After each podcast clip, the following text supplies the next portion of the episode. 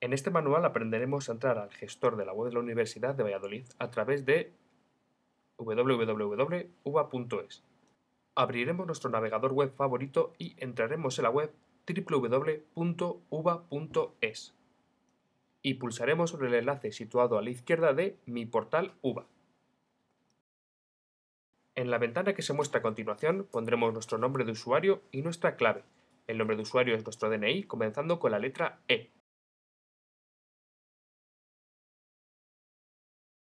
En el siguiente paso elegiremos nuestro perfil, en mi caso es PAS, pero cada uno tiene el suyo propio.